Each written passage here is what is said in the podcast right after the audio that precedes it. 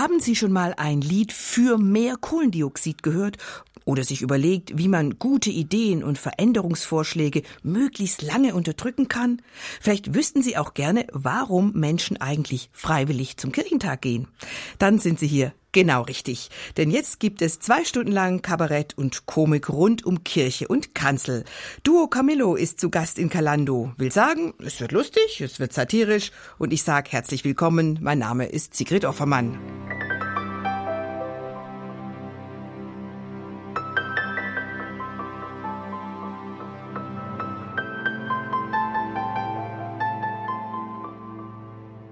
Genau, fühlt sich gut an. Mittendrin ein Lied von der neuen CD von Duo Camillo.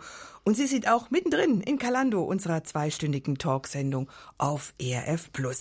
Ich muss Sie allerdings gleich zu Beginn ein bisschen warnen, kleine Warnung aussprechen, wenn Sie zum Lachen lieber in den Keller gehen oder sich sehr schnell auf den Schlips getreten fühlen, wenn Sie hinterfragt werden, dann machen Sie jetzt vielleicht mal zwei Stunden was anderes, hören eine schöne CD oder erledigen ein langes Telefonat, was Sie schon lange mal machen wollten, okay?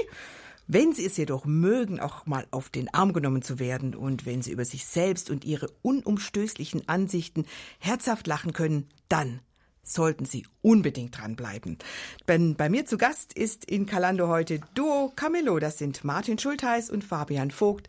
Ganz herzlich willkommen euch beiden. Schön, dass ihr hier seid. Hallo. Hallo. Ja, du nimmst nicht Reis aus, hast du gerade gesungen, Fabian. Das will ich hoffen. Sonst sitze ich hier äh, immerhin mit Martin noch, aber doch relativ alleine hier rum.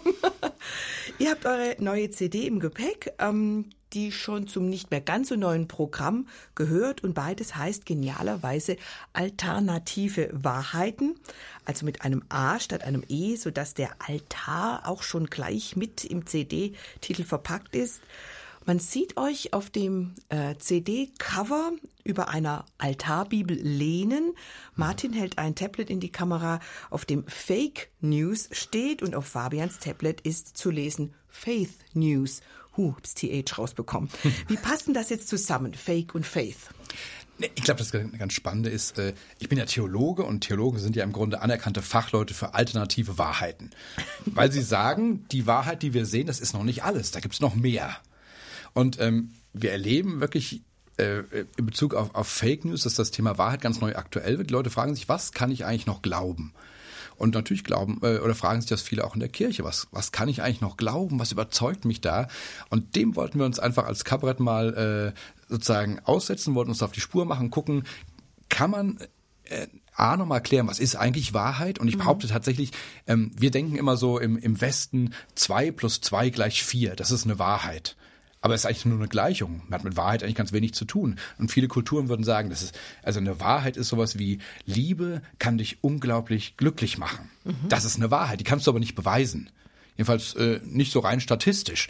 Und man mal nachfragen, was sind wirklich Wahrheiten, die durchs Leben tragen. Und das heißt immer auch sich kritisch fragen, mit welchen Wahrheiten wollen wir uns eigentlich auch nicht abgeben. Das ist spannend. Also Wahrheit bleibt ein Thema, glaube ich, in dieser Sendung. Ich will mal jetzt noch zurück ähm, an eure Anfänge. Ihr seid seit fast 30 Jahren tatsächlich schon als Duo Camillo unterwegs und macht so ein bisschen die, ich sag mal, die deutschen Bühnen unsicher. Hm. Ähm, ich vermute, dass ihr das schon oft erzählt habt, auch hier im ERF, aber ich habe es tatsächlich noch nie gehört. Wie fing das damals eigentlich an? Also erstmal muss man auch sagen, wir sind ganz stolz. In der Zeit hat sich Gerhard Schröder viermal scheiden lassen. Wow. Und wir und machen immer noch zusammen Musik. Musikalisch miteinander verbunden. Ja. Wunderbar. Tatsächlich geht unsere Liaison noch ein bisschen länger. Also wir haben uns kennengelernt in einer Rockband. Ähm, das war im Rahmen der evangelischen Jugend und wir haben Konzerte gemacht und Gottesdienste begleitet. Und wir hatten, es gab mal so eine Zeit äh, in den 80er Jahren, wo Rockbands satirisch gearbeitet haben. Es gab zum Beispiel Rocktheater Nachtschicht oder so Sachen. Mhm. Und wir haben halt auch so ein paar Satire-Elemente eingebaut in unsere Konzerte. Und ähm, dann hatten wir einen Namen, der sollte ausdrücken, dass wir erstens deutsche Rockmusik machen Zweitens und drittens, äh, dass es irgendwie äh, lustig ist und was mit Kirche zu tun hat. Und so ähm, kamen wir dann damals auf den Namen du, äh, Don Camillos Rockorchester. ja, etwas sperrig, aber drückte genau das aus. Spielt auch keine Rolle, dass äh, der Protagonist Don Camillo ja eigentlich ein italienischer Katholik äh, war. Aber die Art, so diese zupackende Art, wie er mit seiner Frömmigkeit umgeht in den Filmen, die hat uns imponiert. Und haben gedacht, jedem, dem Don Camillo gefällt, dem gefällt auch unsere Musik. So ungefähr. Und äh, ja, und so haben wir, ich habe Bass gespielt, Fabian hat gesungen in der Band. Und äh, ja, war so ganz nett, aber die Band hatte so auch ihre Gruppendynamik. Äh, gab dann auch durchaus menschlich, sagen wir mal, schwierige Zeiten, war alles ja ein riesiger Aufwand, Technik und Lichtleihen und immer ein Bus mieten und so weiter, ewiges Gerödel. Und äh, gleichzeitig hat Fabian äh, Gesangsausbildung gemacht am Konservatorium, äh, Musical, und er brauchte für einen Vorsingeabend im Konservatorium, brauchte er jemand, der ihm eine Arie auf dem Klavier begleitet. Und das war die Arie aus dem Figaro, äh, mit dem Motto oder auch dem beginnenden Satz, ach öffnet eure Augen, blinde, betörte Männer, und seht, wie das Weibervolk euch durch Bezauberung täuscht. und es war irgendwie, es hat einen Wahnsinns-Gaudi gemacht. Einfach nur Klavier und Gesang und äh, es ist, ist auch ein herrlicher Text, so richtig schön politisch unkorrekt. Und ähm, ja, und Mozart ist ja auch irgendwie so eine schöne, flotte Musik, ja, wobei ich es wohl auch ein bisschen mehr geswingt habe, als es äh, sonst am Konservatorium so üblich war.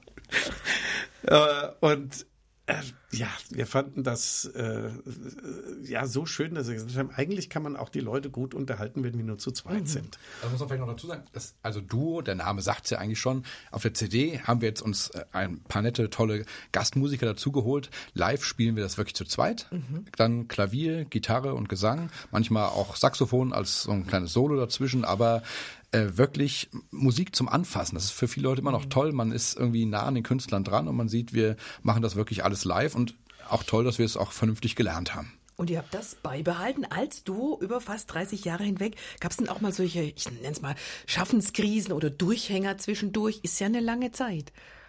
Als Duo nicht. Ja, ich habe so ein, äh, wie soll man sagen, äh, was Texte anbelangt, hatte ich einen Einbruch gehabt, äh, als, als mein Sohn Krebs hatte. Und äh, in dieser Zeit, das hat sehr viele Kräfte gekostet. Und danach war irgendwie so der, der kreative, ähm, ja, muss man sagen, es floss nicht mehr so. Mhm. Erstaunlicherweise bezieht sich das nicht auf die Musik. Also bei Musik fällt mir noch ganz viel ein. Mhm. Und mit den Texten habe ich gemerkt, da ist bei mir die Hemmschwelle größer geworden. Zum Glück hat Fabian diese Hemmschwelle nicht, sondern er produziert so viele Texte, dass ich mich derer gar nicht erwehren kann. Und äh, insofern ist es als Duo kein Problem. Mhm. Und also, musikalisch habe ich mich auch weiterentwickelt. Und muss, ich, ich drücke halt die Dinge äh, musikalisch aus. Das kriege ich auch viel so an Rückmeldungen von Leuten. Ähm, dass äh, meine Musik die Menschen berührt. Und das mhm. ist das, was sie soll. Also die Arbeitsteilung, das habe ich richtig verstanden, ist schon so. Fabian liefert tendenziell eher die Texte und Martin die Musik. Er stimmt auch nicht ja. ganz. Fabian. Aber im Prinzip schon, ja. Ja, also äh, Fabian denkt von der Gitarre aus und mhm. ich denke vom Klavier mhm. aus. Das sind unterschiedliche Zugänge. Zum Beispiel kann ich Akkorde spielen, die kann der Fabian nicht spielen. Die will ich auch nicht spielen. Einfach von, der, von der Komplexität Nein, her. Man kann, auf dem Klavier genau. kann man viel dichter die Akkorde Klar. setzen als auf der Gitarre. Die Rhythmen sind zum Teil andere. Und ähm, oft ist es so, dass Fabian ein Grundgerüst liefert. Genau. Und ich gehe dann her und äh, mache dann aus der Perspektive des Klaviers heraus, baue ich da ein paar mhm. Zusatzdinge ein, die man technisch auch gar nicht auf eine Gitarre machen könnte. Genau. Du machst sowieso und das Arrangement eben. Wenn man mhm. so will. Mhm. Ja. Also ich sage, wunderbar, hier passt doch ein herrlicher G-Dur. Und sagt Martin, ja. Aber man kann auch die Sepp, die None und äh, die Oktave dazu und dann noch eine ja, äh, Duodezime obendrauf und dann äh, eine verminderte Quarte und dann ist der Akkord so, dass ihn zwar keiner mehr spielen kann, aber er klingt total toll total klasse. Und das Schöne ist, ihr seid auch noch Freunde geblieben, trotz ja. allem. trotz der Quatte und Quinte. Und Nein, tatsächlich. So, also unsere Beziehung macht quasi Quantensprünge. Quintensprünge. Quintensprünge. Das ist also, wieder eine Idee für einen neuen CD-Titel. Quintensprünge. Ja. Mhm. Quintensprünge. Nicht Märchen. Danke, danke. Hat es schon gelohnt, hierher zu kommen.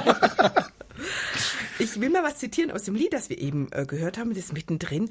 Heute bin ich endlich ich und feiere den Moment. Das ist mir so ein bisschen nachgegangen. Ähm, und ich habe so, mir so überlegt, gilt das für euch vielleicht auch als Duo, dass ihr euch heute ich nenne es mal mit dem schönen, viel äh, gebrauchten Wort authentischer und noch mehr mit dem, wer ihr seid und was ihr tut, im Reinen fühlt, als es früher vielleicht war? Ich glaube, es spielt auf verschiedenen Ebenen eine Rolle. Also erstmal, glaube ich, die Sehnsucht. Ähm, ich sage das ja in der Bridge ganz schön, im Kopf nicht noch im Gestern, im Kopf nicht schon voraus. Also äh, wirklich im Moment leben, auch mhm. so wirklich sagen, jetzt dieser Augenblick ist kostbar und den will ich jetzt auch auskosten im wahrsten Sinne des Wortes und nicht immer schon denken, was muss morgen alles passieren. Dann hat für mich auch noch mitgespielt, dass äh, ich finde, auf der Bühne sein, das ist auch so ein, so ein Momentum mhm. im wahrsten Sinne des Wortes. Also ja. ich weiß manchmal, ich komme mit riesigen Gedanken irgendwo hin und dann sitzen da 250 Leute und freuen sich auf einen tollen Abend mit Musik und dann sage ich so, jetzt, äh, jetzt muss ich alles weglassen, jetzt wird einfach diese zwei Stunden auf der Bühne, die werden wir jetzt feiern. Mhm. Ähm, und ich glaube, das spüren die Leute auch, dass wir wirklich mhm. nach wie vor mit ganz viel Freude und Hingabe auf die Bühne gehen und äh, manchmal auch äh, schon beim zweiten Lied äh, durchgeschwitzt sind. Das macht aber nichts. Das macht nichts. Wir genießen jetzt auch das Momentum hier in der Sendung zu sein miteinander. Hier geht's weiter mit dem nächsten Lied von Duo Camillo und weil ich gerne noch mehr von euch erfahren möchte, habe ich mir mal so als Steilvorlage für den nächsten Gesprächsblock den Song Komm, erzähl mir die Welt ausgesucht. Bitteschön. schön.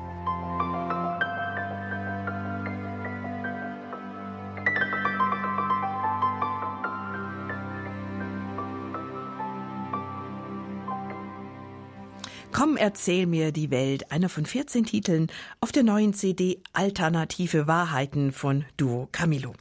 Fabian Vogt und Martin Schultheiß sind heute meine Gäste in Calando und wir sprechen über ihr aktuelles Programm, die Lieder, die Welt und mhm. über die beiden Künstler selbst, die noch eine ganze Menge andere Sachen im Leben machen, wenn sie nicht gerade mit ihrem Musikkabarett auf der Bühne stehen.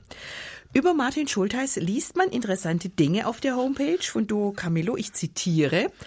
Er lebt im idyllischen Ortsteil Bommersheim, dem größten Pferdedorf Hessens. Das ist eine alternative Wahrheit. Ah, okay. Das Wort, ja, aber das Wort idyllisch passt da einfach nicht. Ich dachte jetzt, das Pferdedorf wäre die Alternative. Nein, so Nein das stimmt, weil, aber das Schwierige ist halt, die Einwohner von den Tieren zu unterscheiden. Hoffentlich hört niemand aus Bommersheim zu. Okay, ich mache aber weiter. Er lebt also dort zusammen mit einer Frau, zwei Hunden und drei Pflegekindern seine multikulturellen und ökumenischen Neigungen mit großer Leidenschaft aus. Zitat Ende. Das klingt doch jetzt ganz spannend. Was hat man sich denn unter multikulturellen und ökumenischen Neigungen vorzustellen, lieber Martin? Es geht schon mal damit los, dass meine drei Kinder katholisch sind. Sie gehen in den katholischen Kindergarten und unser Ort ist katholisch geprägt. Also so Protestanten sind eigentlich, also die, die gab es mal kurz nach der Reformation, dann wurden sie verjagt und enteignet. Mhm. Ähm, und dann hat man 400 Jahre lang eigentlich keine Protestanten mehr in dem Ortsteil zugelassen. Aber jetzt seid ihr und, da. Äh, nee, Aber nee. protestantische Pferde. Ja, und äh, nach dem Krieg äh, wurde dann dort eine evangelische Gemeinde auch hingebaut. Und dann ging die Ökumene so weit, das wirklich irre, äh, dass die Frontleichnamsprozession von der evangelischen katholischen Kirche gemeinsam gefeiert wird. Oha. Das heißt, die evangelische Kirche baut einen Außenaltar auf und die, äh, und, und die, die ganze Dorfgemeinschaft bleibt dann, äh, die laufen dann hinter der äh, Demonstranz her und äh, machen dann Station bei der evangelischen Kirche. Das ist äh, Wahnsinn was äh, und anschließend gehen sie auf die Kirchwiese ein Trinken, wie das halt so mhm. ist in mhm. katholischen Kreisen. Wir haben sogar früher noch die Altkatholiken mitgemacht, die auch in dem Ort waren. Äh, die sind jetzt äh, irgendwie weitergezogen. Die freie evangelische Gemeinde, die ziert sich noch ein bisschen, dahinter der Monstranz herzulaufen. Aber insgesamt haben wir in dem Dorf wirklich ein, ein gutes Miteinander. Mhm. Also früher war es so gewesen, so in der Anfangszeit, wenn da ein katholischer Feiertag war, sind die evangelischen Bauern mit dem Traktor am, an der Kirche vorbeigefahren und so.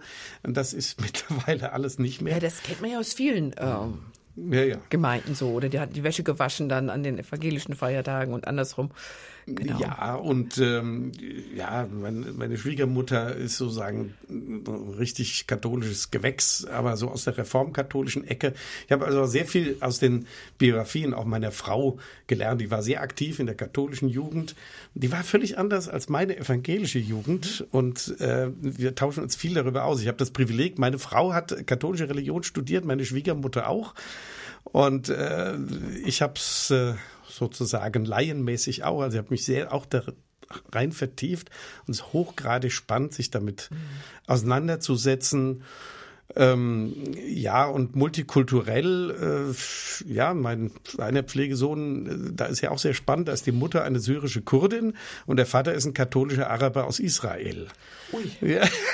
Ja, Wo ich dann immer sage, wenn ich nach Hause komme, habe ich die großen Konflikte dieser Welt schon daheim und da ist meine Frau noch nicht mit eingerechnet. Ja, das, das ist ähm, und wir waren vor drei Jahren waren wir in Galiläa gewesen im Norden Israels, wo die äh, wo noch Verwandte von dem Kleinen leben und haben dann zwei Wochen in dieser christlich-arabischen Familie verbracht und es war einfach unglaublich spannend. Hat mhm. meinen Blick noch mal sehr äh, geweitet. Außerdem habe ich ähm, das Privileg gehabt, äh, es gab früher in Frankfurt die größte Gospelkirche Europas. Ähm, das war die Atterbury Chapel. Äh, und ähm, ja, ich hatte das Glück und das Privileg, dass ich in diese Gemeinde ein bisschen reingewachsen bin. Und das war eine Gemeinde mit ungeheurer Dynamik. Jede, jeden Sonntag war die Hütte knallvoll mit 300 Leuten ähm, Hammond-Orgel fest eingebaut in der Kirche. Also richtig so das Sahnemodell, eine Hammond B3, wem immer das was sagt. Und äh, der Chor hatte 80 Leute und das war ein richtiges Brett, was darüber kam. Und ich durfte nach einiger Zeit dort in der Combo mitspielen. Und das war für mich sehr, sehr spannend, weil das auch ein überkonfessioneller Gottesdienst war. Darauf legte die Army Wert, dass der Gottesdienst nicht ein baptistischer, methodistischer, sonst was war, sondern sollte für alle sein. Mhm. Und das heißt, in dieser Kirche gab es ein großes Taufbecken für die Baptisten und ein kleines für die Methodisten.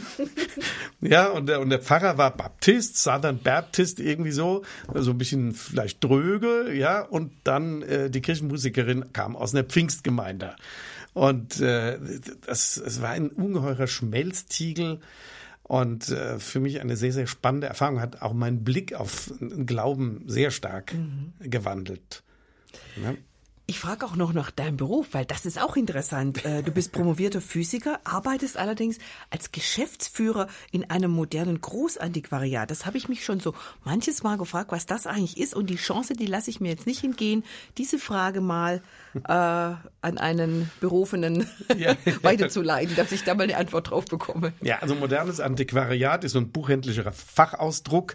Da geht es um äh, preisreduzierte Titel, die aber jetzt nicht gebraucht sind, wie beim echten Antiquariat, sondern sie sind noch fabrikneu, mhm. aber möglicherweise lagern sie schon ein also paar so ein Jahre. Ein bisschen Ladenhüter kann man dazu Ladenhüter, sagen. Ladenhüter, ja. Also äh, wir in der Branche nennen uns ganz fröhlich Ramscher. Mhm. Und weil wir Zwischenhändler sind, aber sind wir. Die Bezeichnung, du arbeitest als Ladenhüter auch nicht schlecht. so ein Bodyguard.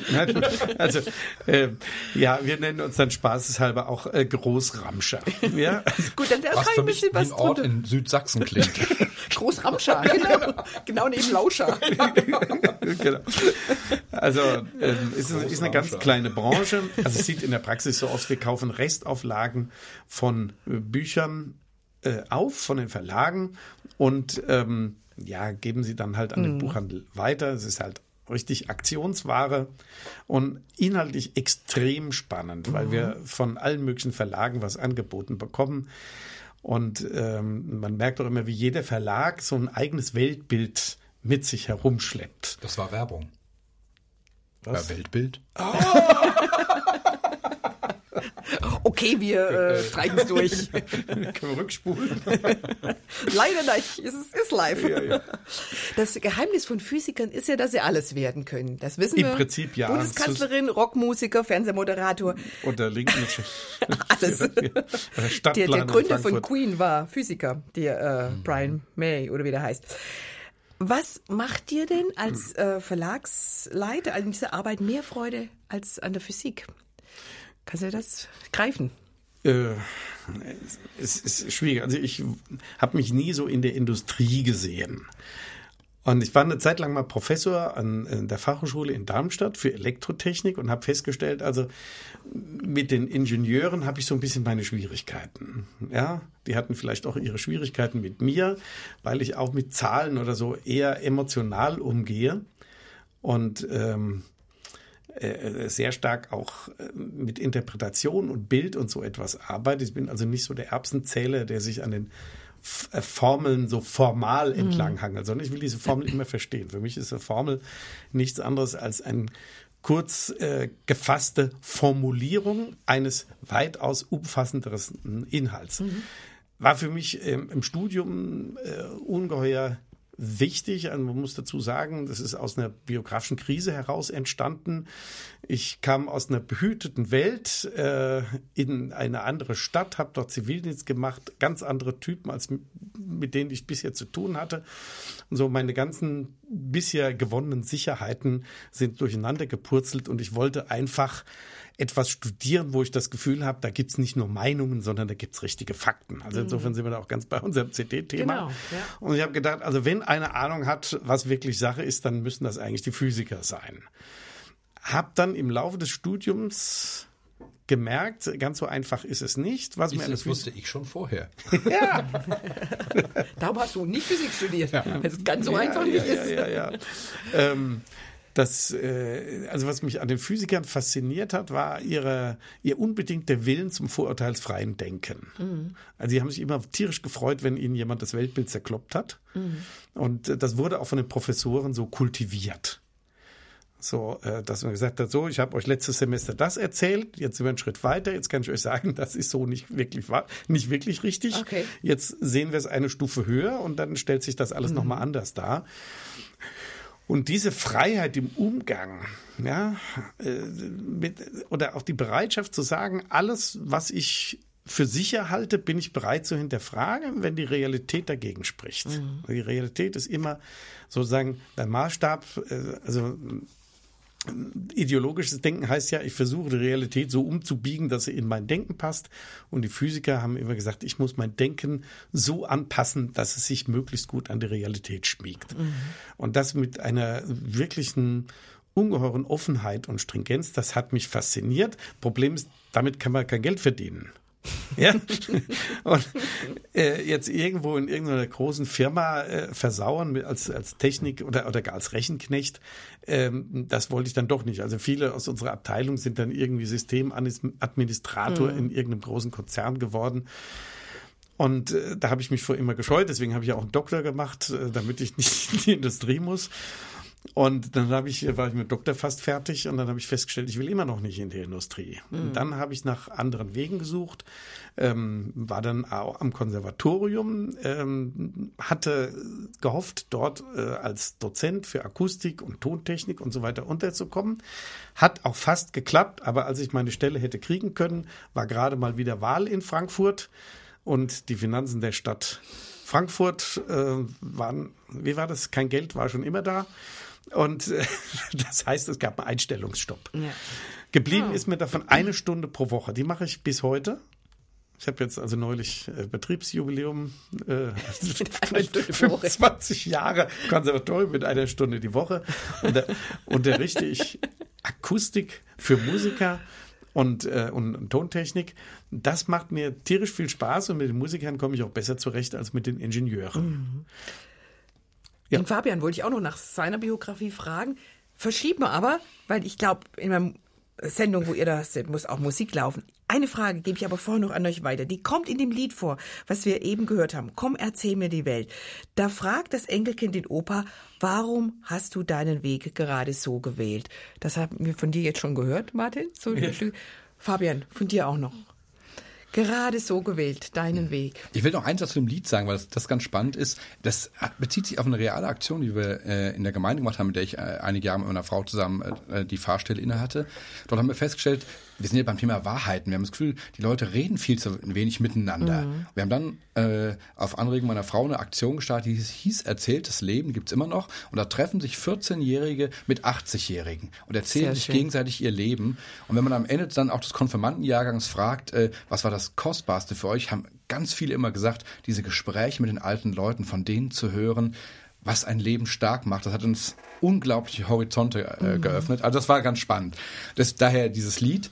Ähm, ja, warum habe ich meinen Weg so gewählt? Ich wusste nach dem Abitur nicht genau, was ich machen sollte, deswegen habe ich gesagt, ich mache ganz viel. Ich habe gleichzeitig Germanistik, Theologie und Gesang studiert und habe dann ähm, nach den nach den Examina habe ich dann eine Zeit lang als freier Schriftsteller und Musiker gelebt und dann kam ich in eine Gemeinde und dort hat der Pfarrer zu mir gesagt, ich träume von einer kreativen Kirche. Ich glaube, wir müssen, ähm, Jesus war so kreativ, wir müssen auch viel kreativer werden. Also abwechslungsreicher, bunter, fröhlicher, entspannter. Und dann hat er mir einen tollen Satz gesagt, hat er mich gesagt, wenn du bei mir Vikariat machst, also deine aus zweite Ausbildungsphase zum Pfarrer, dann darfst du auch machen, was du willst. Oh, das ist eine Steilvorlage. Genau, er hat sich dran gehalten und dann bin ich äh, Pfarrer geworden, bin das nach wie vor mit ganz viel Leidenschaft, aber habe gemerkt und ich arbeite ja heute, nachdem ich eben dann viele Jahre erst zuständig war für neue Gottesdienstformen in der hessischen Kirche und dann ähm, äh, sieben Jahre in einer Gemeinde war, und dann hat es sich so ergeben, dass die Kirche, ich sag mal so eine Art Eventmanager sucht, sagt, wir brauchen jemanden, der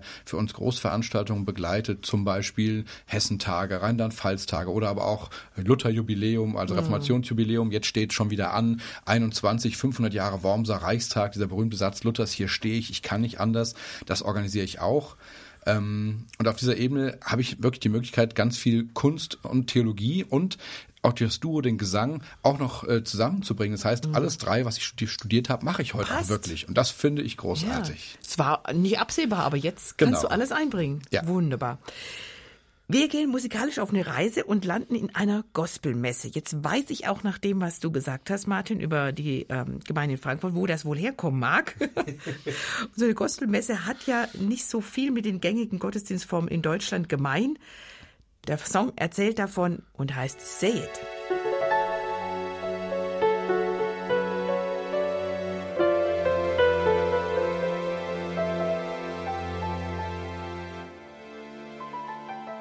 Seit fast 30 Jahren touren Fabian Vogt und Martin Schultheiß als Musikkabarett-Duo Camelo durch Deutschland und sind daher mit sämtlichen Höhen und Tiefen der christlichen Subkultur ganz schön gut vertraut. Aber Sie scheinen sich ja irgendwie auch in Harlem und Kenia auszukennen.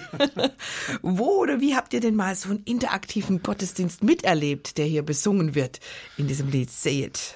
Ja, Martin hat es ja schon erzählt. Wie gesagt, er gab eine tolle Gospelgemeinde in Frankfurt selbst. Also mhm. man konnte das in Deutschland ausprobieren. Jetzt ist die Army da leider weggezogen. Jetzt gibt's das nicht mehr. Aber ähm, ich glaube, weil uns das so interessiert, dieses Thema. Wie kann eigentlich ein Gottesdienst leidenschaftlich sein, fröhlich? Äh, gucken wir natürlich immer, wo wir sowas auch mal finden. Mhm. Und manchmal lohnt es sich auch, wenn man irgendwie unterwegs ist. Äh, ich hatte ja das große Privileg, ich durfte 2014 ähm, eine Studienreise machen. Also hessische Pfarrer dürfen alle zehn Jahre drei Monate sich fortbilden. Und ich habe, ich mache, ich reise einmal um die Welt und gucke mir die schönsten Gottesdienste an. Mhm. Ich will mal sehen, wie feiert man in Afrika, wie feiert man in Amerika, wie. Ähm, und das war ganz, ganz spannend, weil es war für mich auch eben auch sehr lehrreich, auch zu merken, dass diese diese, diese scheinbare Wahrheit immer behauptet wird, ja, wir Deutschen, wir wissen ja, wie man Gottesdienst feiert, und sagen, ihr Lieben, ihr habt keine Ahnung, auf der Welt wird mhm. so unterschiedlich gefeiert. Und die meisten Leute, die feiern, feiern irgendwie viel für mich nachvollziehbarer, mhm. fröhlicher, entspannter. Das ist irgendwas ganz Selbstverständliches und ist eben viel mehr äh, gelebte Gemeinschaften. Das beschreibt dieses Lied auch, dass es viele Kulturen gibt, in denen es überhaupt kein Problem ist, dass die Gemeinde sozusagen eben auch reagiert auf so eine Predigt. Ja, mhm. bei uns ist alles sehr verkopft und in vielen Kulturen ist das erstmal einfach irgendwie auch mit Leib und Seele. Wir sagen immer gerne in unserem Programm.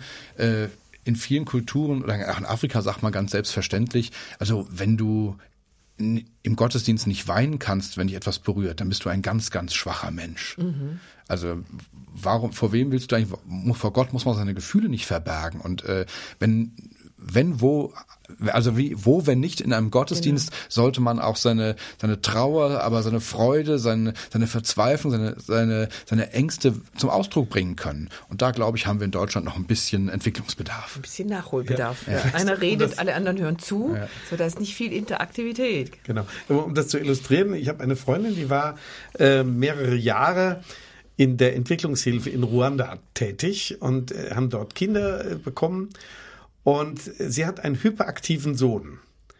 Und das ist erst aufgefallen, als er von Ruanda nach Deutschland zurückkam. In mhm. Ruanda ist das Kann niemandem aufgefallen. Auch in den Gottesdiensten, die Lebhaftigkeit ja. war da so, wo, ja. sowas Normales. Und, und, und, erst in Deutschland wurde es zum Problem. Okay. Manche Eigenheiten der christlichen Subkultur, so nenne ich es jetzt mal, nehmt ihr ganz schön aufs Korn. Auch auf dieser neuen CD, da sind wieder so ein paar Kabinettstückchen drauf. Ähm, Habt ihr denn nicht nach fast 30 Jahren schon irgendwann alles mal kabarettistisch aufgearbeitet, was die fromme Szene so an Skurrilitäten bereithält? Oder kommt immer wieder was, wo ihr denkt, Mensch, also das, da müssen wir jetzt was drüber machen? Ähm, also ich finde, man findet immer wieder was und man darf nicht vergessen, die Szene ändert sich ja auch. Mhm, das stimmt. Also ähm, ich finde, die Gesellschaft ändert sich, äh, der Umgang mit Glauben ändert sich und ähm, dadurch äh, tauchen für mich immer wieder neue Themen auf, die es, also ist ja auch kein Zufall. Ein Programm Alternative Wahrheiten hätten wir vor 20 Jahren nicht gemacht. Nee. Das war jetzt gerade mit alternativen Wahrheiten, alternative Fakten war Unwort des Jahres. Also Ja. es war was ganz Aktuelles. Äh, Und als wir dann überhaupt auf die Idee kamen zu sagen, Moment mal, offensichtlich müssen Leute oder denken Leute heute anders über Wahrheit nach als früher.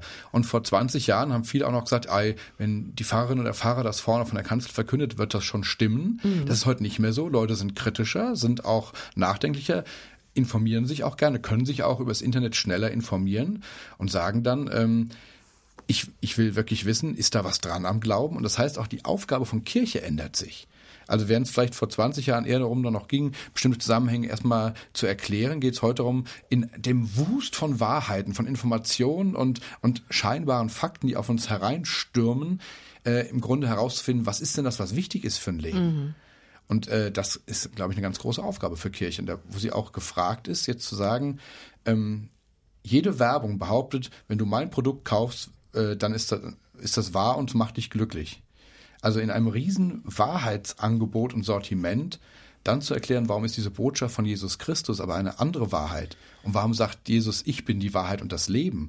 Also hängen da sozusagen Wahrheit und Lebendigkeit auch zusammen. Also kann man das überhaupt trennen? Ich würde sagen, das ist auch ein, so, ein Stück, eine, Antwort unserer, unserer aktuellen Produktion unseres Programms, nämlich zu sagen, Wahrheit muss was sein oder sollte was sein, was zum Leben führt. Und das ist das Versprechen, was Jesus schon vor 2000 Jahren gegeben hat.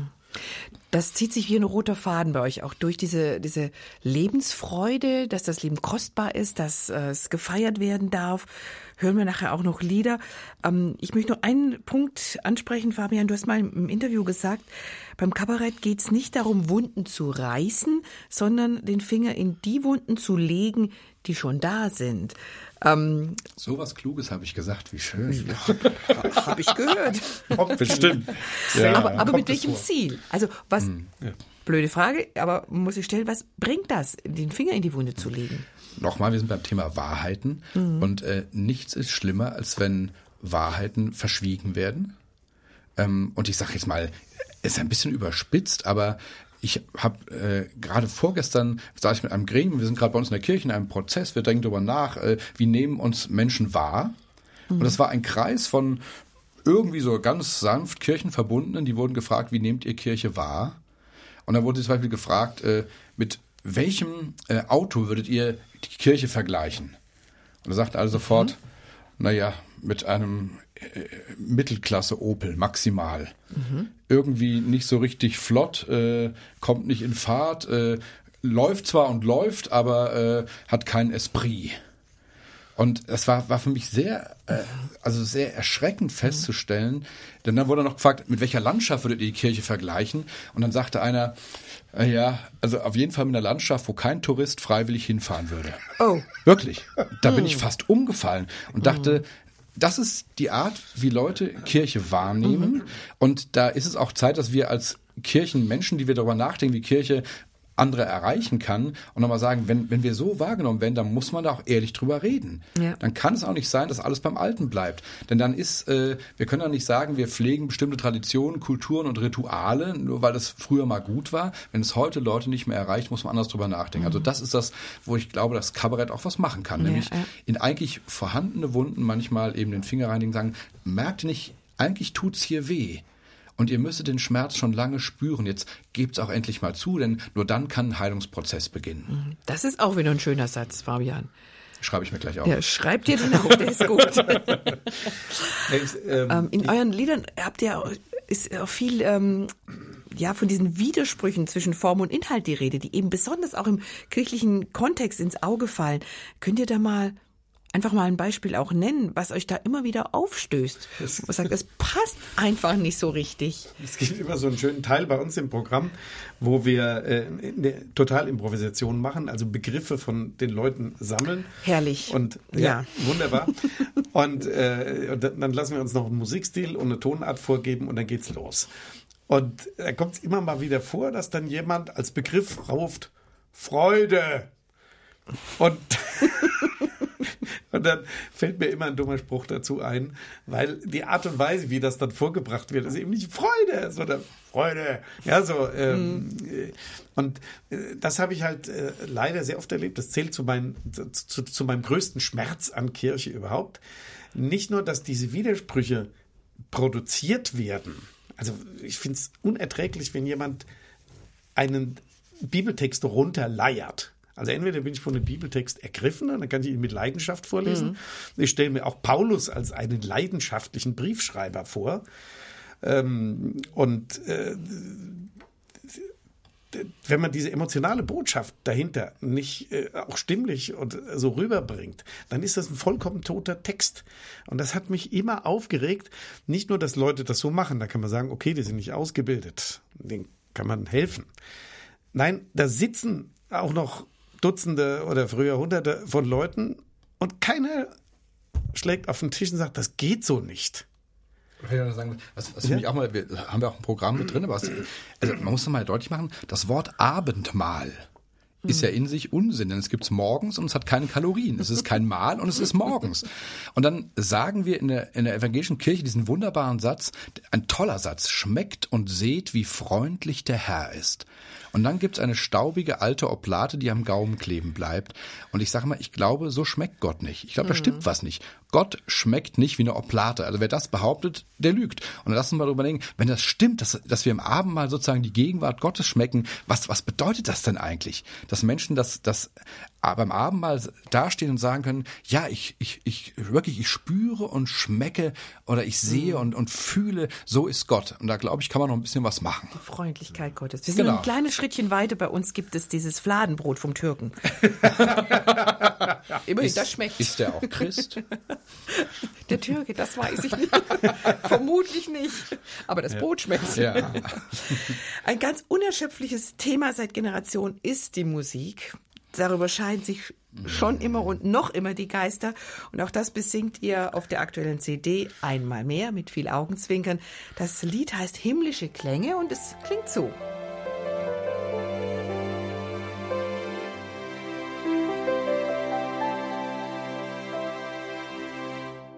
Himmlische Klänge von Duo Camillo, heute zu Gast in Calando. Und ich kann mir vorstellen, dass da so manch einer ein bisschen schlucken muss, wenn ihr singt, dass Gott nicht nur Orgel liebt, sondern die ganze Nacht abruckt. Wie kommt ihr auf solche abseitigen Ideen? Na, erst muss man ganz klar historisch sagen, die Orgel wurde schon 200 Jahre vor Jesus erfunden und er erwähnt sie mit keinem Wort. Mach dich das nicht misstrauisch. Ich muss, ich muss dazu ganz ehrlich sagen, ich habe, wie gesagt, klassischen Gesang studiert. Ich habe tolle Konzerte mit Orgel gegeben. Ich finde, Orgel ist ein wunderbares Instrument, aber ich ärgere mich so ein bisschen, dass wir immer denken, das sei das einzige Instrument, mit dem man in der Kirche und im Gottesdienst wunderbar Musik machen kann. Inzwischen gibt es an vielen Stellen Band, aber ich hatte mal in einem Weihnachtsgottesdienst hatte ich äh, zwei Hornisten. Das werde ich nie vergessen, wie toll das ist, wenn zwei Leute großartig Horn spielen. Also d- es gibt eine solche Vielfalt an Musikstilen. Deswegen haben wir auch in dem Lied gezeigt, man kann auch so ein klassisches Kirchenlied wie Gott ist gegenwärtig, kann man als Dixieland spielen oder als Gospel. Und es klingt immer noch gut, gerade weil die Melodie so stark ist. Also ich finde eher, wir trauen unseren klassischen äh, Liedern zu wenig zu und eigentlich ist das Lied eine Einladung, spiel doch mal so ein ganz klassisches Lied einfach mal als Swing und du wirst merken, es ist immer noch gut. Immer noch gut. Wir reden nachher noch weiter über Musik. Ich sehe, das ist ein Füllhorn bei euch. Äh, eine Frage habe ich noch, muss ich noch stellen vor den Nachrichten. Werdet ihr als Duo Camillo eigentlich noch zum Kirchentag eingeladen? Ja, mittlerweile haben wir sogar einen VIP-Status. Ähm, und äh, ich habe gerade die Termine bekommen. Dies, diesmal haben wir tatsächlich auch schöne Räume äh, bekommen, damit die Leute nicht immer in der Schlange Sonnenbrand bekommen. Und äh, Also, wir haben schon von einem Ehepaar gehört, das sich in der Warteschlange zu Duo Camillo kennengelernt hat. Das ist doch schön. Und dann geheiratet hat er ganz Ja. Also ich frage das natürlich aus einem bestimmten Ja, Grund, ja. weil ihr da so ein wundervoll freches Lied habt auf der neuen CD, das Also, den Kirchentag ordentlich auf die Schippe nimmt. Es ist harte Arbeit. Also ich persönlich bin seit 1975 bei jedem Kirchentag Ach, du als liebe Zeit. aktiver Mitwirkender dabei. Ich habe noch nie als reiner Teilnehmer den Kirchentag besucht. Und da kommt einiges an Erfahrung zusammen. Und das hört man in dem Lied. Das hören wir uns vor den Nachrichten jetzt nämlich an. Das ist die diesjährige total inoffizielle Kirchentagshymne von Duo Camillo. Bitteschön.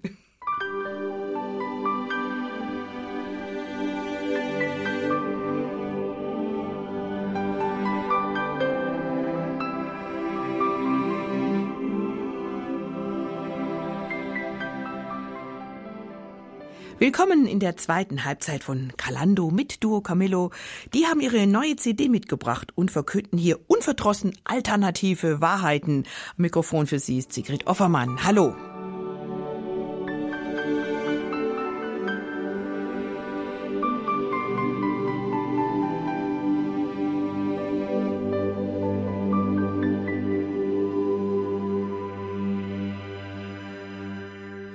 Alternative Wahrheiten, das war der Titelsong des neuen Albums von Duo Camillo. Und hinter diesem Namen stehen zwei gestandene Männer und sogar Doktoren. Martin Schultheiß, Doktor der Physik und Fabian Vogt, Doktor der Theologie. Da will man doch meinen, dass sich ein promovierter Physiker und ein promovierter Theologe ganz gut mit der Wahrheit auskennen.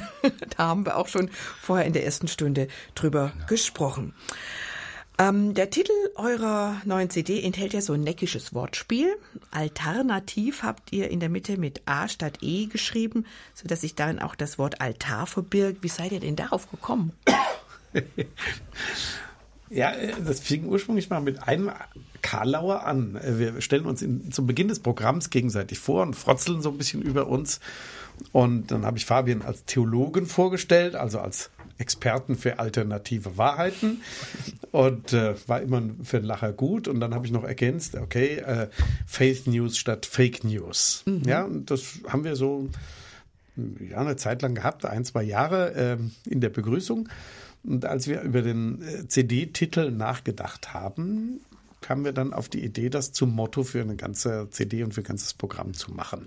Und dann war es von da aus von den Alternativen zu den Alternativen, so, so denkt man halt als Kabarettist, dass man, man Genau. assoziiert frei und äh, versucht irgendeine schräge Logik reinzubringen und das bot sich dann quasi an. Und dann äh, natürlich auch durch die Fotostrecke dann, klar, alternative Weiten, geht man für die Fotos in die Kirche, setzt sich auf einen Altar und äh, fängt von da an, die, äh, die Bilder zu entwickeln. Genau, hat man Wobei schon das eine Spannende Idee. sagen, das Spannende war auch dann zu merken, dass alles, was sozusagen gerade an neuem Liedmaterial da war, hatte mit dem Thema zu tun. Also es war nicht so, dass wir jetzt, Liegt in der Luft. genau, dass wir einfach sagten, äh, jetzt äh, ist der Titel da, jetzt schreiben wir genau dazu äh, zwölf neue Songs, sondern zu merken, das hat uns ohnehin beschäftigt auf ganz vielen Ebenen. Und dann zu merken, durch den Titel, und dann sind noch ein paar Songs neu dazu entstanden, äh, wurde daraus im Grunde so ein Stück Gesamt, ein Gesamtkunstwerk.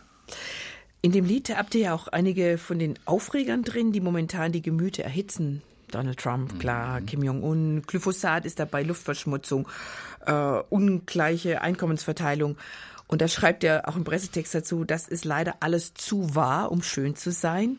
Und dann stellt ihr euch vor, wie es sein könnte, wenn sich all diese Probleme in Luft auflösen würden. Das wäre dann zu schön, um wahr zu sein. Was ist denn jetzt die Botschaft dieses Liedes? Na, ich glaube, die Botschaft ist, dass Träume, Sehnsüchte und Hoffnungen auch Wahrheiten sind. Und wenn dir jemand sagt, äh, nur Dinge, die du beweisen kannst, sind wahr, muss man sagen, das ist völliger Unsinn. Äh, ein Leben ohne Hoffnung wäre ein unglaubbar, unglaublich trauriges, einsames und, und lustloses Leben.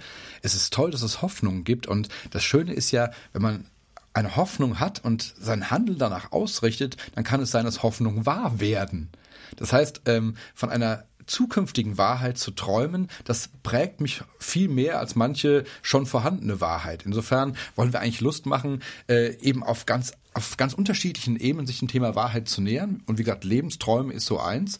Und dann auch zu schauen, es gibt Wahrheiten, die helfen einem, sich im Leben zu entfalten. Es gibt Wahrheiten, die machen einen Menschen klein. Und als Kabarettisten haben wir immer Lust, sozusagen Verkrustungen aufzubrechen und Lust zu machen, das die Weite zu entdecken. Ihr seid auch Mutmacher. Es gibt ein Lied, äh, du machst einen Unterschied, da macht ihr einfach Mut.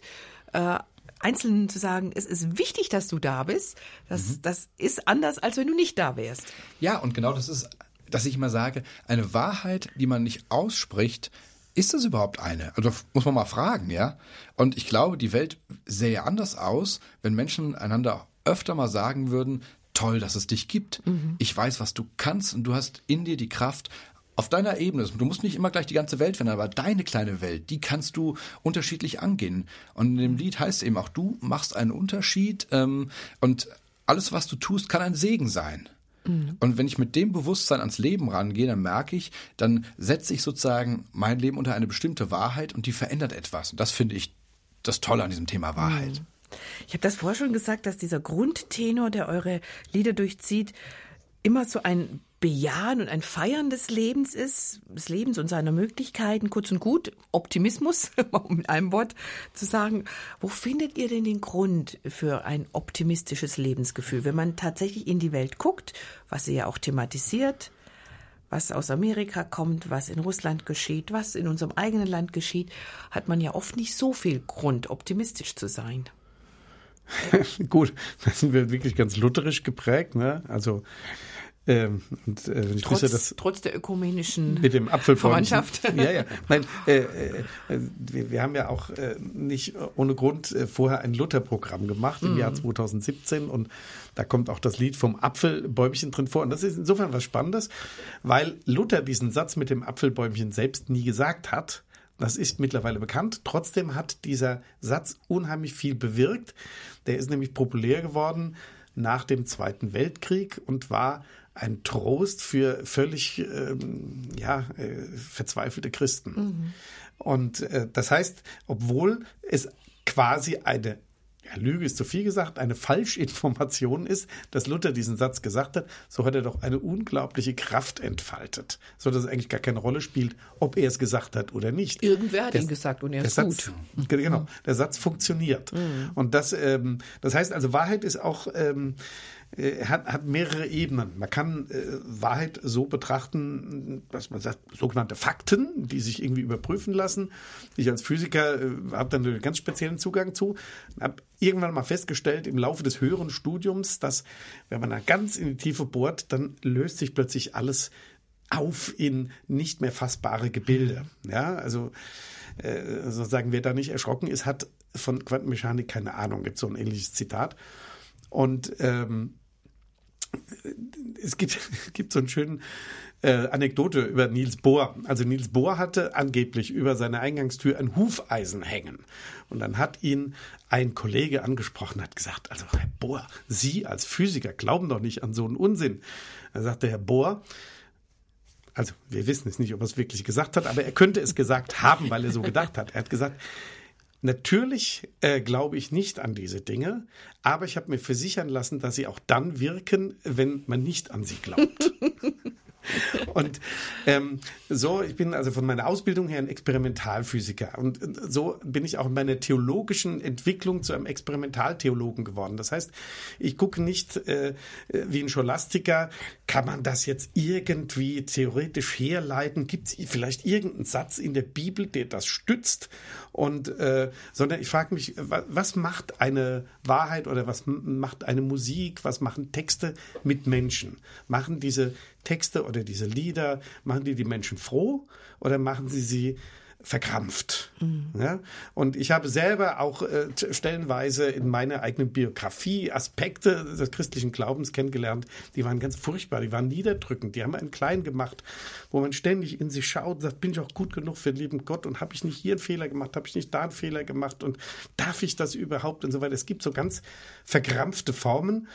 Und ich habe mir überlegt, wie kann man sie loswerden? Und das kann man nicht, indem man sagt, ist das, ist dieser Satz richtig oder ist dieser Satz nicht richtig, sondern wirklich ganz klar, an ihren Früchten sollt ihr sie erkennen, baut es Menschen auf oder baut es sie nicht auf. Mhm. Und ähm, so ist zum Beispiel für mich eine ganz große spirituelle Quelle die Gospelmusik, weil ich festgestellt habe, das baut Menschen auf. Mhm. Und ähm, für mich war es auch eine Offenbarung, als ich das erste Mal in dieser äh, Atterbury Chapel, in dieser Gospelkirche war Und ich war so ein bisschen irritiert, ja, so amerikanischer Flachbau, hinten eine amerikanische Flagge und so. Das war für mich als Deutscher sehr, sehr äh, merkwürdig. Und dann kam die Chorleiterin auf mich zu und sagte, just relax and be yourself. Mhm.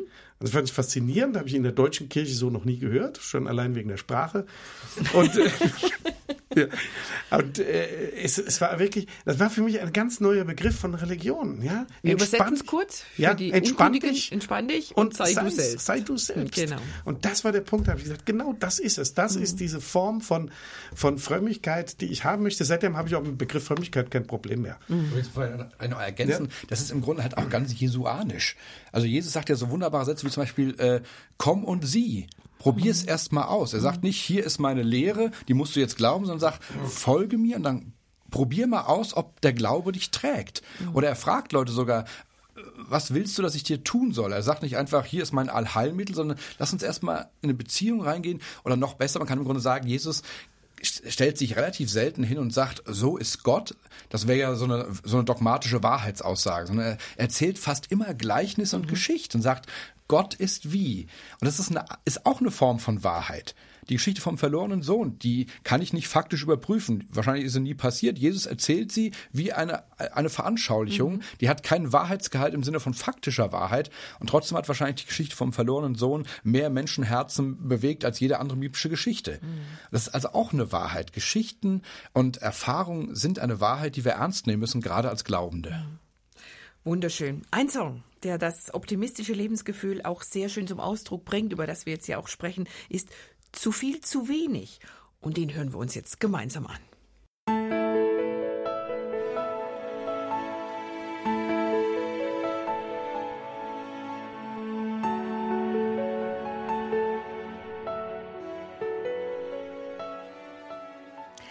Zu viel, zu wenig heißt das eben gehörte Lied von Duo Camillo vom neuen Album Alternative Wahrheiten, das wir Ihnen heute in Kalando vorstellen. Über mehr Leichtigkeit, mehr Lächeln, mehr Optimismus haben wir vorher gesprochen äh, mit meinen beiden Gesprächspartnern Fabian Vogt und Martin Schultheiß. Martin, du hast vorher das so angedeutet, dass es auch eine schwierige Phase in deiner Biografie gab, als dein Sohn an Krebs erkrankt ist. Und da habe ich mir jetzt überlegt, wie passt da diese Leichtigkeit, dieses ähm, zu viel Klagen, zu viel Jammern, zu wenig geliebt? Wie passt das rein, wenn ein Mensch sowas singt, der sowas auch erlebt hat, wie Schmerz, wie Leid, wie Krankheit im eigenen Leben vorkommt und in dem Fall das im Leben deines Sohnes? Ja, also zunächst mal, damit sich keine Sorgen machen muss, dem Sohnemann geht's richtig gut heute. Ähm, also die Krankheit ist vollständig überwunden, mhm. da muss mir auch keine Gedanken mehr machen, dass es wiederkommt. Ähm, es war, als er vier Jahre alt war und ähm, stellt natürlich das ganze Leben auf den Kopf. Ja, man ist dann ein Jahr praktisch nur noch im Krankenhaus mhm. und mit mhm. allem Möglichen. Und äh, bei uns war dann die Prognose auch ziemlich übel. Also ähm, die Ärzte haben selbst nicht mehr an seine Gesundung geglaubt. Und ich war sehr, sehr verzweifelt und fiel natürlich auch in ein tiefes Loch. Und es gibt ja auch immer so die Situation, es gibt gute Freunde, die sagen, ich kann das nicht ertragen, das passt nicht in mein Weltbild. Ja, ich ziehe mich von euch zurück, nicht weil ich euch böse bin, sondern einfach, weil ich es nicht aushalte. Mhm. Und äh, dann wird es dann im Freundeskreis schnell auch sehr, sehr eng. Und man fragt sich, was trägt einen durch? Na gut, ich hatte schon aus meiner Jugend heraus gute Erfahrungen mit dem Gebet gemacht, wusste, das ist eine stabile Säule in meinem Leben.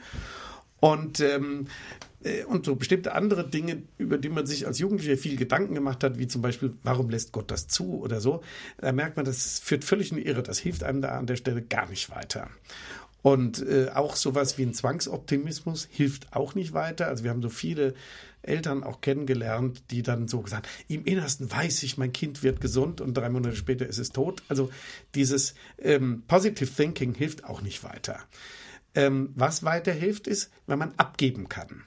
Und da habe ich gemerkt, okay, das ist eine, eine unglaubliche Kraft im Gebet, mhm. wenn man sagen kann, ich schleudere das alles dem lieben Gott auch mit durchaus. Ich habe gesagt, also ich wusste, dass es Quatsch war, aber ich wusste auch, äh, das muss in dem Moment so sein. Ich habe gesagt, lieber Gott, also bestraf mich und nicht ihn. Der ist klein, der kann nichts dafür. Mhm. Ja?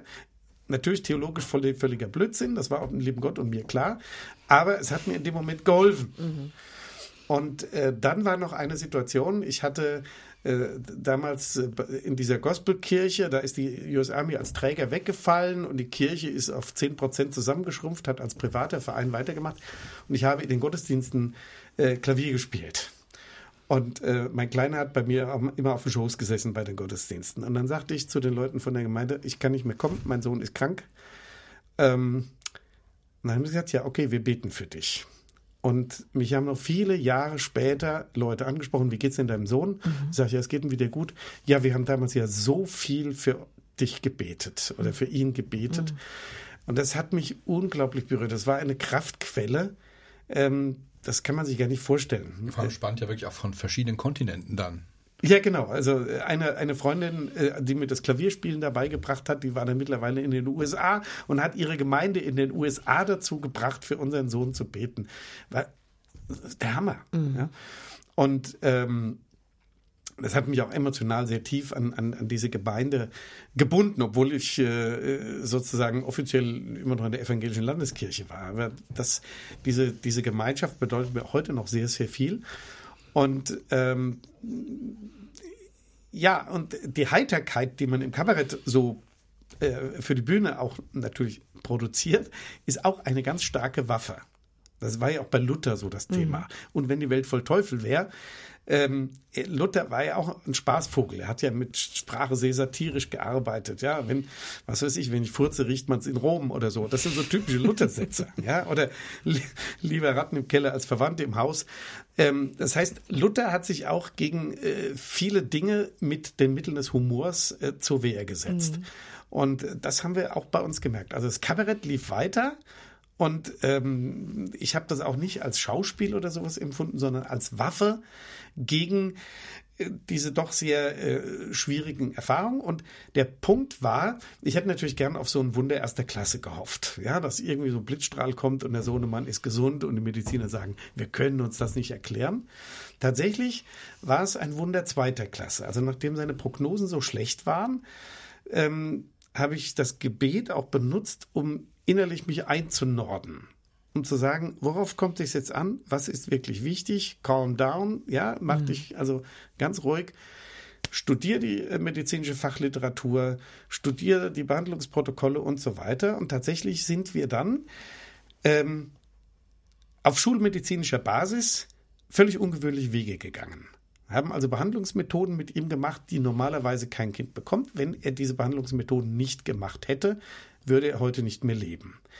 Und äh, ich sehe das sozusagen als Wunder zweiter Klasse, klingt so ein bisschen blöd, aber mhm. das, das war so der Punkt, wie für mich auch Wunder passieren. Ich bekam die innere Ruhe, ich habe dann und die Inspiration, um zu den Ärzten zu laufen und sagen, was haltet ihr davon, wenn wir das und das machen? Und dann sagt die, gute Idee, probieren wir aus. Mhm.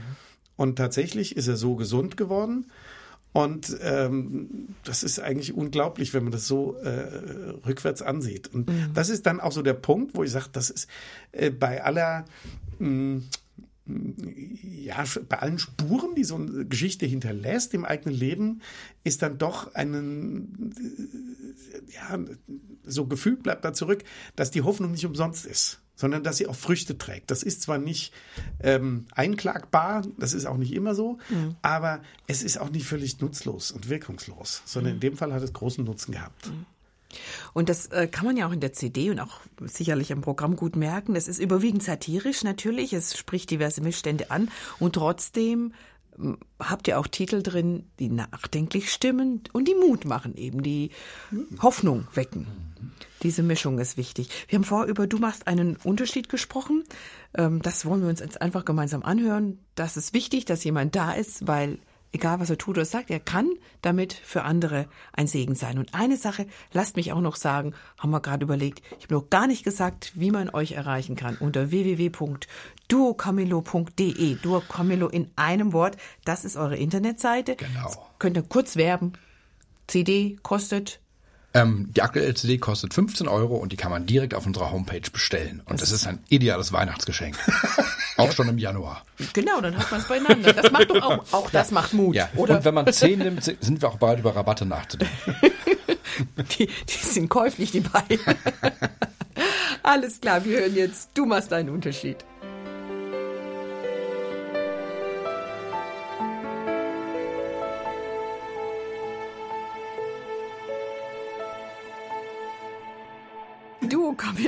Singen das Prima Klima auf ihrem aktuellen Album Alternative Wahrheiten. Fabian Vogt und Martin Schultheiß sind meine Gäste.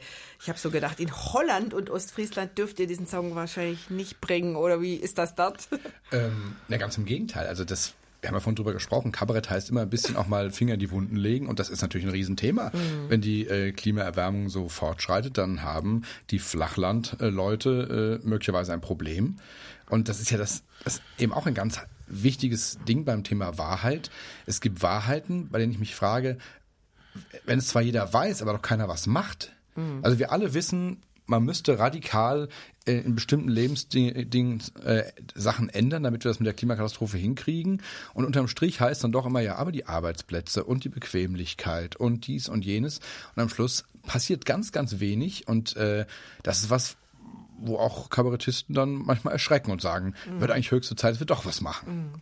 Dieses Lied, muss man dazu sagen, ist nicht neu. Ihr habt auf der CD zwei ältere Lieder. Ähm, das eine stammt schon aus den Frühzeiten von Duo Camillo. Und das hier, Prima Klima, ist immerhin auch schon zwölf Jahre alt. Ähm, heute sind wir näher dran als damals an diesem Zustand. Ähm, wer unter uns gesagt, wer braucht schon Holland und Ostfriesland. Ähm, mit welchen Gefühlen singt ihr dieses Lied nach unserem, in Anführungszeichen, Jahrhundertsommer 2018? Ja, aber das war ja eigentlich der Grund, warum wir es nochmal mit auf die CD aufgenommen haben. Also erstens, die CD von damals, die gibt es nicht mehr und äh, Leute haben nach diesem Lied immer wieder gefragt. Und zweitens eben zu sehen, da haben wir vor zwölf Jahren über was gesungen, wo wir damals alle noch dachten, na ja, komm, äh, Panikmache und was haben mhm. wir schon alles für Sachen gehabt, Waldsterben, alles dann doch nicht so schlimm gekommen. Vogel, Krippe, genau, und Schweinepest. Ozonloch und äh, bald sind wir alle tot. Und jetzt äh, merkt man in den zwölf Jahren, das, was wir damals besungen haben, ist viel wahrer geworden, als damals alle Pessimisten hätten äh, glauben können. Und äh, gleichzeitig erschrecken wir und stellen fest, äh, diejenigen, die dort die Weichen stellen, wo man was wirklich verändern könnte, tun viel zu wenig. Übrigens finde ich auch tatsächlich, auch unsere Kirchengemeinden äh, tun an vielen Stellen noch viel zu wenig. Also wenn man dann fragt, äh, wie sieht es eigentlich aus, habt ihr, habt ihr Strom aus regenerativen Energiequellen oder äh, fängt ja schon an, wird bei euch hoffentlich aller Kaffee fair gehandelt und äh, und dann wird es immer schon ganz still und äh, natürlich gibt es beim Gemeindefest immer die Würstchen, äh, am besten die Rindswürstchen, weil die am meisten, äh, äh, also von allen Nahrungsmitteln mit am meisten äh, für die Klimaerwärmung beitragen mhm. und all solche Dinge.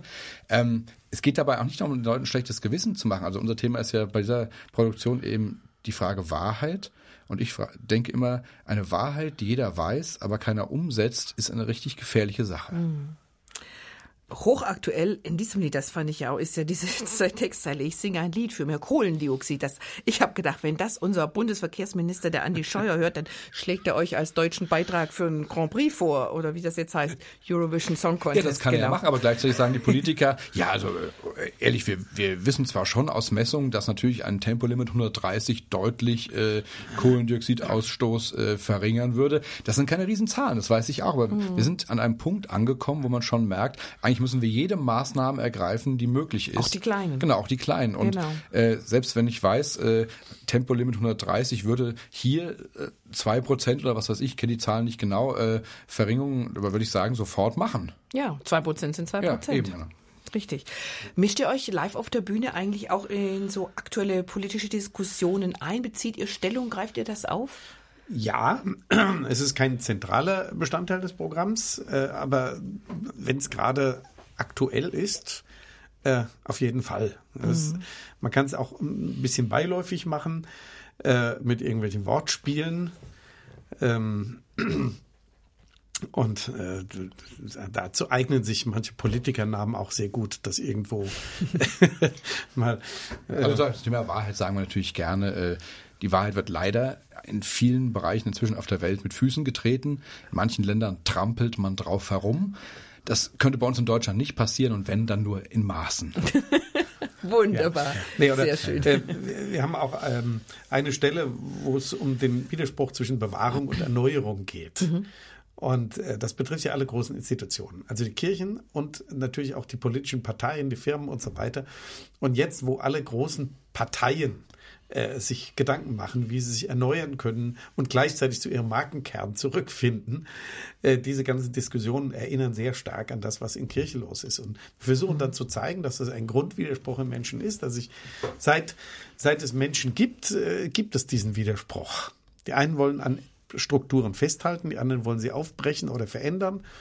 Und ähm, das durchzieht äh, die ganze Geschichte. Mhm. Und dahinter steckt aber auch ein psychologischer Prozess. Ja, und wir zeigen es dann halt, äh, sagen wir das in der Kirche, dann natürlich insofern was Spezielles ist, weil viele der Bewahrer der Meinung sind, dass Gott in besonderer Weise auf ihrer Seite ist. Ja? Und das macht es in der Kirche nochmal besonders schwer. Und dann äh, sagen wir halt, okay, was hat Jesus gesagt? Er hat gesagt, ihr seid das Licht der Welt. Und er meinte damit nicht das Schlusslicht. Ja? Auch ein gutes Wortspiel. Ja, also das ist mein Ansatz. Das passt natürlich auch zu diesem insgesamt optimistischen, mhm. dass wir sagen, das Christentum ist eigentlich eine sehr avantgardistische Religion. Mhm. Wir haben ein, ein Bild davon, wie Menschen in Zukunft zusammenleben können und sollen, weil das alte Modell damals im Römischen Reich äh, was auf Macht und äh, auch Unterjochung anderer Völker und so weiter basierte, das hat nicht wirklich Zukunft. Mhm. Das kann zwar einige hundert Jahre funktionieren, aber die eigentliche Zukunft liegt in einer solidarischen Gesellschaft, mhm. ja, wo man wenn die Menschen immer gegeneinander kämpfen, machen sich kaputt und je leistungsfähiger die Waffen werden, desto schlimmer sind die Folgen. Und äh, insofern sage ich auch immer, Leute, denkt nicht, dass das Christentum dazu da sei, irgendwie alte Sprache oder alte Musik oder alte Frisuren, sowas zu konservieren, sondern äh, das Christentum guckt immer nach vorne. Ja. Deswegen machen wir mehr die Improvisation, dass wir sagen, wir spielen jetzt ein Lied aus der Zukunft, äh, das keiner im Saal kennt, auch wir beide nicht. Das ist ein äh, tolles Stichwort, was du mir lieferst. Ich habe das ja mal miterlebt live. Eine Welturaufführung macht ihr da aus Stichworten aus dem Publikum, kreiert ihr ad hoc aus dem Stegreif ein neues Lied. Es wird noch ein Musikstil reingerufen.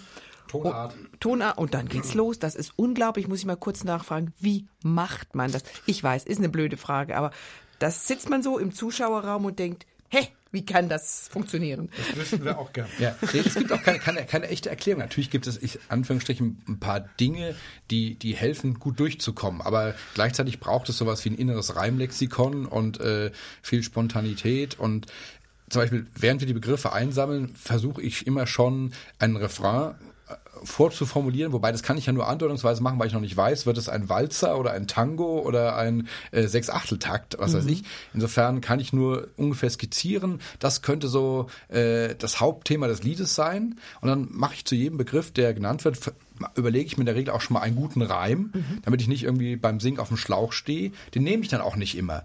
Aber Tatsache ist, ich fange an zu singen und ähm, ich weiß noch nicht, wie es ausgeht. Manchmal bin ich selber überrascht, was für lustige Wendungen passieren in ich dem Lied. Auch.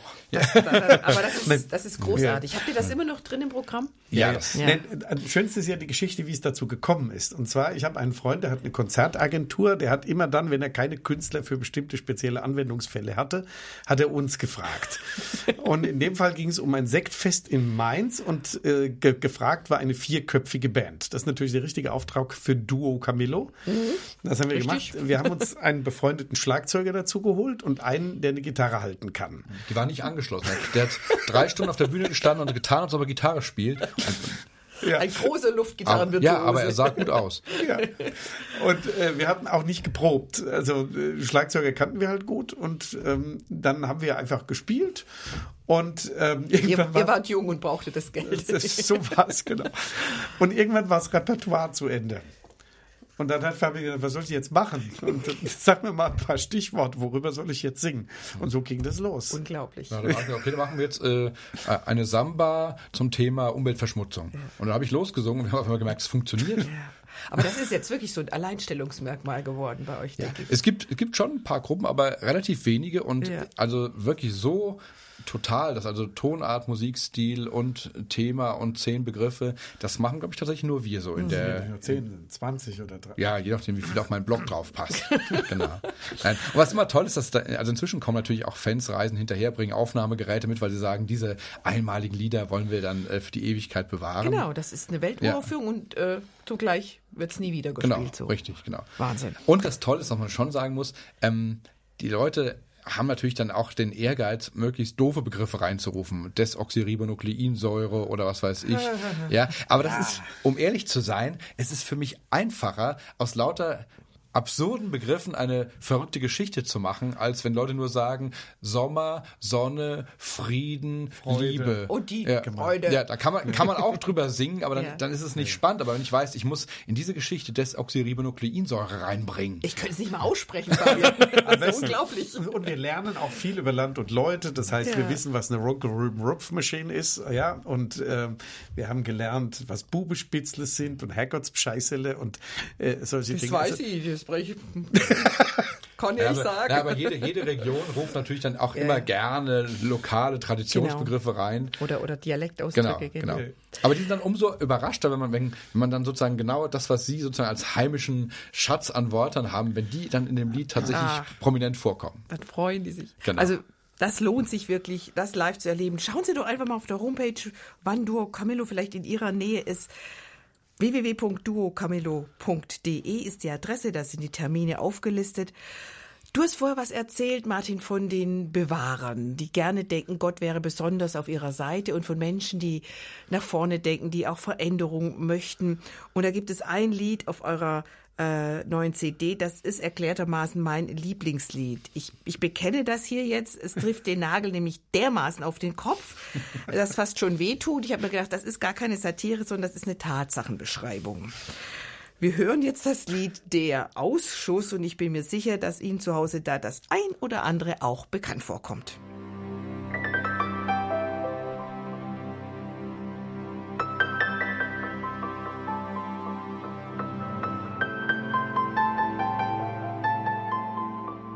Ja, reden, reden, reden. Das würde ich jetzt ja auch noch gerne mit Duo Camillo, die heute zu Gast sind hier in Calando.